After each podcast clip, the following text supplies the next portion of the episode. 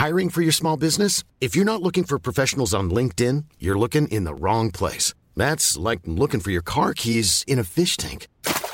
LinkedIn helps you hire professionals you can't find anywhere else, even those who aren't actively searching for a new job but might be open to the perfect role. In a given month, over 70% of LinkedIn users don't even visit other leading job sites. So start looking in the right place. With LinkedIn, you can hire professionals like a professional. Post your free job on linkedin.com slash people today.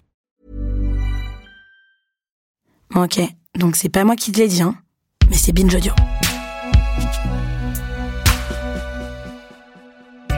Aujourd'hui, on se retrouve pour parler des NFT, les Non-Fungible Tokens. Le 19 février 2021, le mime du Nyan Cat s'est vendu pour 590 000 dollars. Cet artiste, visiblement ravi, vient de vendre une de ses œuvres pour plus de 69 millions de dollars. Vous avez eu une des creux il y a trois ans. Vous êtes dit, on va réussir finalement à vendre euh, des objets virtuels, à les identifier grâce à la blockchain. Et pourtant, cette œuvre, vendue aux enchères, n'existe que dans le monde virtuel et chacun peut en posséder un exemplaire sur son ordinateur ou son téléphone. Salut, c'est Thomas Rozek. L'actualité a ça de fascinant qu'elle permet parfois des croisements inattendus, des moments où deux univers a priori très éloignés l'un de l'autre se rassemblent subitement. Par exemple, je n'aurais pas comme ça au débeauté associé intellectuellement le marché de l'art et ses pratiques anciennes, codifiées, réservées aux initiés, et le bien plus récent secteur des crypto-monnaies, certes lui aussi très ritualisé, mais centré sur des préoccupations tout autres. C'est pourtant à cette alliance très spécifique qu'on assiste depuis quelques semaines, avec le succès médiatique au moins des NFT, ces titres de propriété électronique destinés à des œuvres ou des morceaux du patrimoine numérique, le premier message du fondateur de Twitter, la vidéo originale du Nyan Cat, ou un immense portfolio en ligne de l'artiste Beeple, 5000 images vendues en tout 69 millions de dollars, une somme record qui n'a fait qu'accentuer l'intérêt pour les NFT, mais aussi les polémiques qui accompagnent cette pratique amplement questionnée. Nous, on a tout bonnement eu envie d'y voir un peu plus clair, et c'est ce qu'on va tenter de faire avec notre épisode du jour. Bienvenue dans Programme B. Le premier à qui je suis allé poser mes questions de néophyte, c'est mon confrère Grégory Raymond. Il pilote la newsletter spécialisée 21 millions pour le magazine Capital et c'est un fin connaisseur des monnaies numériques. Je lui ai donc demandé pour démarrer ce qui se cache derrière cet acronyme, ces trois lettres NF. Alors cet acronyme, il euh, faut voir non-fungible tokens, c'est-à-dire des jetons non fongibles. Euh, un jeton non fongible, en fait, ça s'oppose à un jeton fongible. Et euh, Bitcoin, par exemple, est un jeton fongible. Ça veut dire que un Bitcoin aura toujours autant de valeur qu'un autre Bitcoin, tandis qu'un NFT, c'est une forme de crypto, mais qui ne ressemble à aucune autre. Il, y a un, caractère unique. Pour prendre une analogie, je crois que j'ai vu passer, le Bitcoin, c'est comme un, billet de banque. Quand on dépose de l'argent à la banque, on ne s'attend pas à ce que le, personnel de la, banque nous rende le même billet si on veut récupérer son argent. On va nous rendre l'équivalent. Et là, le NFT, la différence entre NFT et Bitcoin se joue un peu là-dessus. Exactement. Et c'est le bon exemple, le billet de 20 euros, qui est complètement euh, interchangeable avec un autre. Et si tu voulais avoir une sorte de représentation dans le monde physique du NFT, c'est un peu comme un, billet pour un concert. Mmh. C'est-à-dire que pour la même représentation d'un groupe, par exemple, le numéro de siège, la date est différente. Donc en fait, chaque ticket de concert est unique. Pourquoi est-ce que là, d'un seul coup, ça devient un, sujet de, discussion et d'intérêt euh, très important en ce moment, euh, les, NFT, cette technologie-là en particulier. Ben, En fait, cette technologie, elle existe depuis euh, environ mi-2017. Euh, il y a eu quelques petites applications, mais en fait, là, ça a vraiment explosé à partir de ouais, mi-2020 parce que des, des, sociétés construisent des applications dessus. Et les premiers crypto-artistes ont aussi commencé à émerger enfin, ça n'échappera à personne que nous vivons actuellement une phase de séquence de bulles dans les crypto-monnaies. Donc, il y a encore plus de spéculation et je pense que c'est pour ça qu'il y a, y a certaines ventes records euh, qui, ont fait parler. Si on rentre un peu dans les, dans les détails du, du fonctionnement, euh, comment ça marche très, très basiquement? Si moi, un jour, je me réveille avec 69 millions de dollars à, à dépenser et que je veux acquérir euh, à ce prix-là un NFT, une œuvre, du coup, une œuvre d'art en l'occurrence, parce que c'est souvent ça que qu'on achète, avec cette technologie NFT Comment tout ça fonctionne? Eh bien, il faut se rendre sur des plateformes euh, qui sont un peu des, bourses d'échange, où mais où il y a où il y a simplement des NFT dessus. C'est des grands magasins euh, de ben, d'œuvres d'art, euh, et, il faut payer avec des crypto-monnaies. Et une fois qu'on a qu'on remporte une enchère, ben on, reçoit la livraison du NFT et c'est un peu comme si on achetait un Bitcoin, hein, tout simplement. Il faut avoir un portefeuille numérique pour pouvoir recevoir donc les NFT. Et souvent, ils sont bâtis sur Ethereum. Donc c'est comme si on manipulait de, de l'Ether, la crypto-monnaie d'Ethereum. En fait, on, obtient un certificat numérique qui est quelque part en fait une ligne de code. Hein. Donc il n'y a absolument rien, de palpable et c'est un certificat bah, qui garantit que nous sommes bien propriétaires de l'objet virtuel qui est relié à ce NFT. Ce qui ne veut pas dire que l'objet virtuel n'est plus accessible, n'existe plus, est enfermé quelque part dans un, dans un coffre-fort numérique, il peut rester euh, techniquement visible par tous. Ah oui, ah oui, bien sûr, et c'est ça qui peut paraître un peu perturbant parce qu'il y a euh, un NFT, enfin, est consultable gratuitement. Il n'y a pas de problème, hein, c'est comme si on allait au musée en fait. Hein. Donc ça peut paraître un peu un peu contre-intuitif de dépenser autant d'argent pour quelque chose qu'on peut consulter gratuitement. Mais ce que le, NFT offre, c'est quelque chose qui ne peut pas être euh, copié, c'est la propriété de l'objet. Comment est-ce que c'est euh, protégé tout ça? Ben, C'est un peu balbutiant, mais les NFT sont basés sur la blockchain. Donc, il y a quand même quelque chose de très sécurisé. La blockchain, c'est un grand livret euh, de compte, en fait, si vous voulez, où euh, on peut retrouver toutes les transactions passées sur une crypto-monnaie. Donc, il y a la blockchain Bitcoin, la blockchain Ethereum, la blockchain Litecoin, enfin, il y en a plein. Et quand on va regarder dedans, en fait, on, voit toutes les transactions qui se sont passées. Donc, un, un tel a envoyé un bitcoin à une autre personne euh, et euh, ben, on peut voir la même chose sur les NFT. Un NFT envoyé d'une personne A à une personne B. C'est un grand registre de comptes. Le, risque, c'est de se faire pirater, tout mm. simplement, comme on pourrait se faire pirater un portefeuille de bitcoin. Donc il faut faire très attention avec ses mots de passe, ce genre de choses.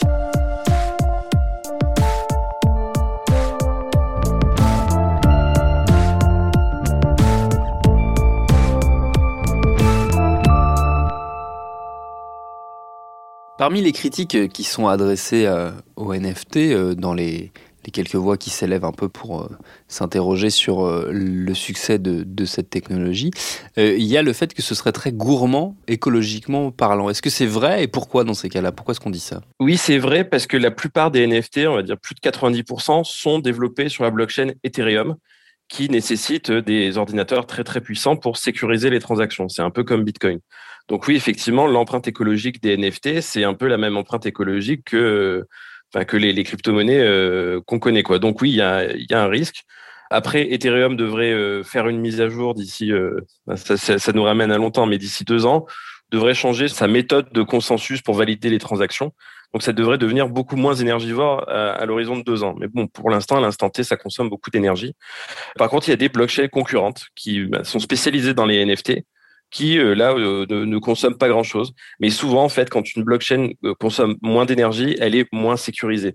Mm. Et quand on veut acheter quelque chose qui a de la valeur, c'est important d'être sur un protocole sécurisé. Le fait que des, des ventes records aient été observées ces derniers temps, est-ce que ça suscite, toi qui observes ça de, de près, un, une accélération euh, de l'engouement, une accélération des transactions? Est-ce qu'on voit vraiment, ou est-ce que c'est uniquement euh, de la communication, ou est-ce qu'on voit vraiment concrètement euh, l'usage exploser? Ah oui, oui, oui. Bah, étant donné que tout, se passe sur la blockchain, on peut tracer toutes les transactions et on, et on s'aperçoit qu'il y a une explosion des volumes. C'est vraiment très important. Alors, j'ai plus vraiment les chiffres en tête, il faudrait vérifier, mais il me semble qu'au mois de février, il y a eu 200 millions de dollars de volume de vente sur, sur des NFT.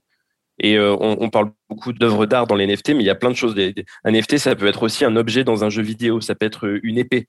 Et donc, euh, ben, quelqu'un, un joueur qui a fini de, ben, qui en a marre de jouer, ben, il peut revendre son épée à quelqu'un d'autre. Et ça, c'est, c'est une vente de NFT. Hmm. Oui, parce que euh, l'attention est focalisée sur, sur les œuvres d'art, alors qu'effectivement, il y a plein d'autres applications et qui sont peut-être même encore plus intéressantes et encore plus j'ai envie de dire, logique que celle d'acquérir juste une œuvre d'art qui, peut, pour le coup, peut ressembler plus à, à la, une manière de mimer des vieux usages qui ne concernent pas grand monde. Pour le coup, il y a des applications qui sont beaucoup plus grand public. Oui, c'est ça. Et l'art, en fait, c'est très subjectif, la valeur qu'on peut donner à un NFT qui est une œuvre d'art. Par contre, je trouve que dans ce qui se passe dans le jeu vidéo, c'est beaucoup plus concret. Il y avait l'exemple d'une épée qu'on pourrait acheter et revendre. Euh, je voudrais parler d'une entreprise française qui est vraiment, euh, qui est vraiment très intéressante, qui s'appelle Sorar, qui a levé récemment 50 euh, millions de dollars auprès de fonds de capital risque américains très importants. Et en fait, Sora, c'est un, mix entre euh, les cartes Panini de football euh, de notre enfance hein, et le jeu Football Manager. En fait, on, achète des, cartes numériques de joueurs de foot pour composer des équipes et défier d'autres joueurs en ligne. Et donc, il faut acheter ces cartes-là. Et Ce qui est super intéressant, c'est que quelqu'un qui s'y connaît en foot ben, va acheter la carte euh, d'un jeune joueur complètement inconnu. Et le jour où ce joueur devient une star, en fait, il peut revendre sa carte très cher. Donc voilà, là, je, trouve, ça assez marrant. Il y a, des équivalents euh, en NBA aussi, ce genre de cartes numériques qui s'échangent. Il y a aussi des jeux qui s'approchent de, ben, de, Pokémon, de Tamagotchi. En gros, ben, le NFT qu'on achète, c'est une, petite bestiole et on, l'entraîne, euh, on lui fait faire des combats et tout. Et à la fin, la, la bestiole devient super forte et ben, on peut la revendre très cher à quelqu'un qui veut avoir euh, un, un personnage fort dans un jeu vidéo. Quoi. Pourquoi l'art ça fonctionne mieux en ce moment C'est parce que c'est plus spéculatif, tout simplement. Et il faut quand même remarquer que la plupart des gros achats sont à l'initiative de, personnalités importantes de l'écosystème crypto. Et acheter euh, très très cher un NFT, c'est une façon aussi de, se faire de la pub pour son propre business. Je ne sais pas si, si, si, vous en avez entendu parler, mais il y a euh, une société qui a brûlé un Banksy, qui a mis en vente la version numérique sous forme de NFT. Et en fait, ce coup d'éclat, ça a permis de faire parler de la boîte qui était derrière et qui est une boîte liée à l'écosystème crypto.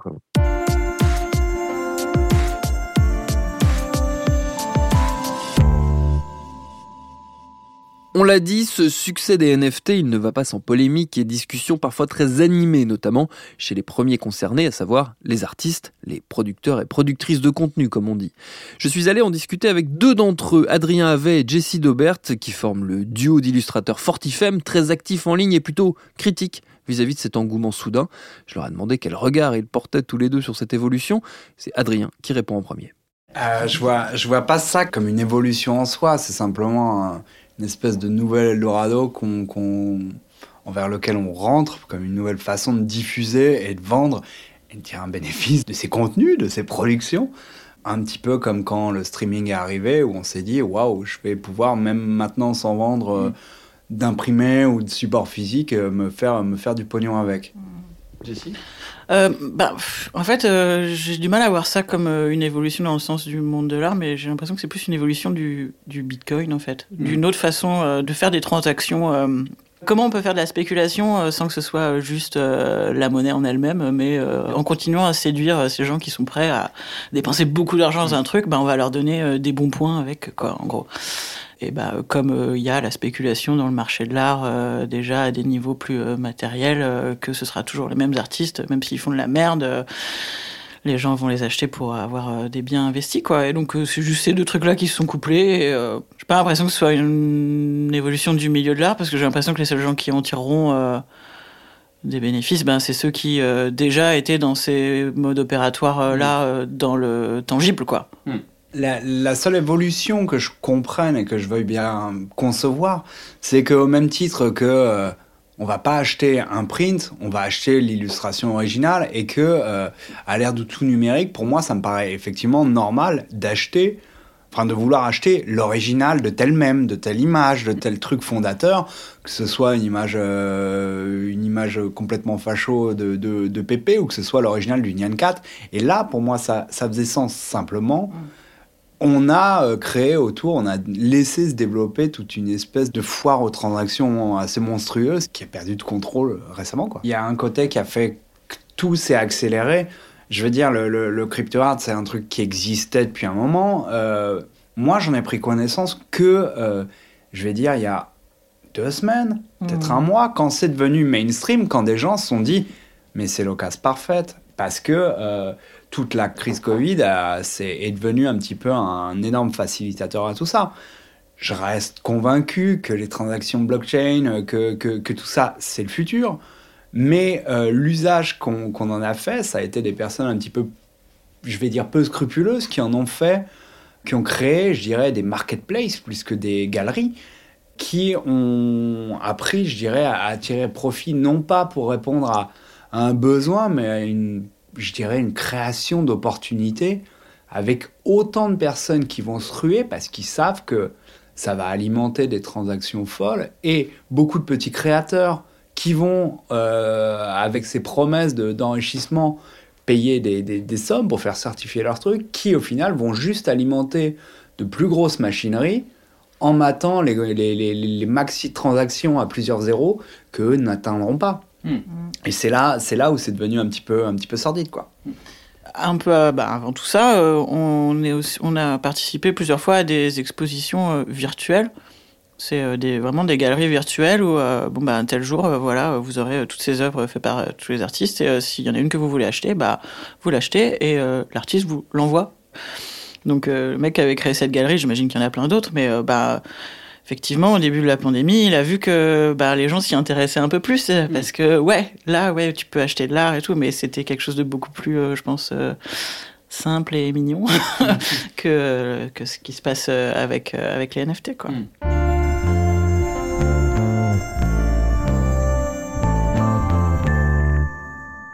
Je, sais qu'il y a pas mal de, de, discussions entre justement entre artistes, euh, entre euh, tous ceux qui notamment euh, ont une présence assez importante sur le web et communiquent comme ça beaucoup. Comment vous, vous percevez la qualité qui est attribuée aux NFT dans les discussions que vous avez avec d'autres artistes avec lesquels vous êtes en contact? Comment est-ce que vous avez l'impression que tout ça est perçu? Négativement ou plutôt positivement? En fait, tout dépend. je dirais que Déjà, euh, c'est un truc générationnel, il faut savoir s'affranchir de non, moi c'est le papier, je peux envoyer un original. Où il y a des gens qui n'auront aucun problème, par exemple, quand ils bossent sur des supports animés, euh, numériques, des expérimentations, du génératif, des trucs comme ça. Là, ça paraît précieux de pouvoir choper une œuvre paraissant justement intangible. Et là, c'est important de pouvoir certifier ça, de le faire exister. Ça me paraît cool. Par contre, le truc, c'est qu'on a commencé à se ruer, à avoir des tonnes de personnes choper des modèles 3D, demander des librairies est-ce que je peux certifier ton truc, s'il te plaît? Pour eux-mêmes qui n'étaient pas forcément producteurs de contenu, pour créer des contenus. Et, c'est là où c'est devenu problématique. Après, il y a des personnes qui ont entièrement leur place là-dedans. On voit, je pense, je sais pas, des, personnes qui expérimentent depuis des années, que ce soit des David O'Reilly, que ce soit des, des gens comme ça qui euh, bossent euh, dans l'expérimentation, dans le code, ok, ça reste quand même quelque chose de très prometteur, mais en le répandant, en l'ouvrant tout vite, là je voyais à New York, première galerie NFT qu'avec des artistes déjà reconnus et déjà en place, mais euh, qui n'ont pas besoin de, de, passer en tout numérique dans la mesure où soit les originaux, ils les gardent dans leur tiroir et peuvent très bien les vendre, mais aussi maintenant vendre un JPEG certifié, ça crée une espèce de paradoxe un petit peu délicat. Du coup, on a deux originaux. On a un original euh, Internet et un original euh, tangible. Ouais. Mm, mm. Et, c'est là, c'est là où ça devient problématique. Est-ce que c'est un, sujet de débat entre vous euh, Vous avez l'impression de, de conversations assez un peu houleuses sur le sujet? J'ai vu qu'il y avait pas mal d'opinions de, assez polarisées sur, ce, sur cette question. Ouais, on a des amis qui l'ont fait, mais assez peu au final. Mais il y en a où ça coule de source pour moi. Je trouve, je, sais pas pour autant que je vais leur dire yo, vas-y, euh, go for it, euh, c'est cool. Euh, utilise, je sais plus, l'énergie du Luxembourg juste pour diffuser ton truc. Mais il y en a où ça se justifie. par contre, il y en a d'autres, on a envie de leur dire, ben pose-toi deux minutes, tout va un peu trop vite. juste réfléchis à où ça va, quoi. Le truc, c'est que c'est plus un débat d'éthique. Et le débat d'éthique, euh, on l'a, on l'a déjà, euh, nous, nous, vieux boomers un peu punk. Oui, enfin bon, tu m'avais dit que c'était limité à 50 exemplaires ton print, et là t'en refais un tirage, euh, c'est un problème de déontologie. Ou... Maintenant, on est dans des choses encore plus délicates, mais il n'y a pas vraiment de débat houleux, je dirais. la seule préoccupation, c'est le réel problème qu'il y a pour le moment de la technologie majeure qu'il y a dans les NFT c'est basé sur une crypto-monnaie craignos, extrêmement chronophage, qui est, un gouffre. Et en gros, là, en l'état, on a l'impression que toute une nouvelle génération, parce que euh, découvrant ces, marketplaces et ces opportunités, se dit waouh, super, c'est un Eldorado. Simplement, j'ai l'impression, moi, qu'on est en train de répéter une erreur de l'erreur des baby boomers de notre génération à tout foutre en l'air sous prétexte que waouh, mais c'est super cette énergie euh, ultra polluante et, sordide. Donc, euh, c'est le problème pour le moment et c'est vraiment de la déontologie si tu veux mater ça d'un côté. Euh, aligné avec le fait que, que, que, tu tries tes déchets et que, et que, et que de l'autre côté tu fais certifier des NFT c'est un problème de morale et je, je tiens pas moi à m'imposer en espèce de perle à vertu là-dedans j'ai des échanges, j'ai des potes qui en font, je leur dis, t'es vraiment un con. Mais s'ils veulent le faire, je vais pas, je vais pas les en empêcher. Le truc, c'est que moi, je sais que je m'y mettrai quand euh, on, aura embrassé d'autres choses plus viables qui me feront me sentir euh, à l'aise vis-à-vis de ça, tout simplement. Ouais, mais je pense qu'on fera quelque chose qui sera euh, ben, euh, vraiment destiné à ce support-là, quoi, et qui utilise les, les- les possibilités euh, que propose juste ça. Mais il faudra encore que euh, on soit sûr que c'est un peu plus clean que maintenant, quoi. Ouais, voilà.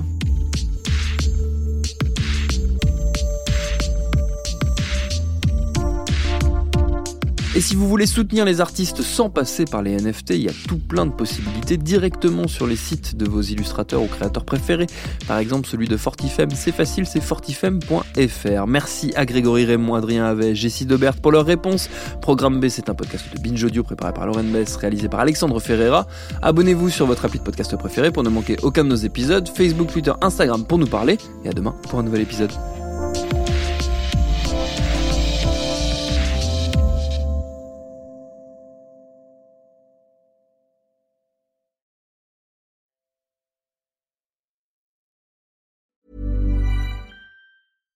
When you make decisions for your company, you look for the no brainers. And if you have a lot of mailing to do, stamps.com is the ultimate no brainer. It streamlines your processes to make your business more efficient, which makes you less busy. Mail checks, invoices, legal documents, and everything you need to keep your business running with stamps.com.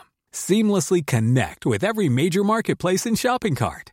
Schedule package pickups and see your cheapest and fastest shipping options from different carriers with rates up to 89% off USPS and UPS rates. And with the stamps.com mobile app, you can take care of mailing and shipping wherever you are. Make the same no-brainer decision as over 1 million other businesses with stamps.com. Sign up with code program for a 4-week trial plus free postage and a free digital scale. No long-term commitments or contracts. That's stamps.com. Code program.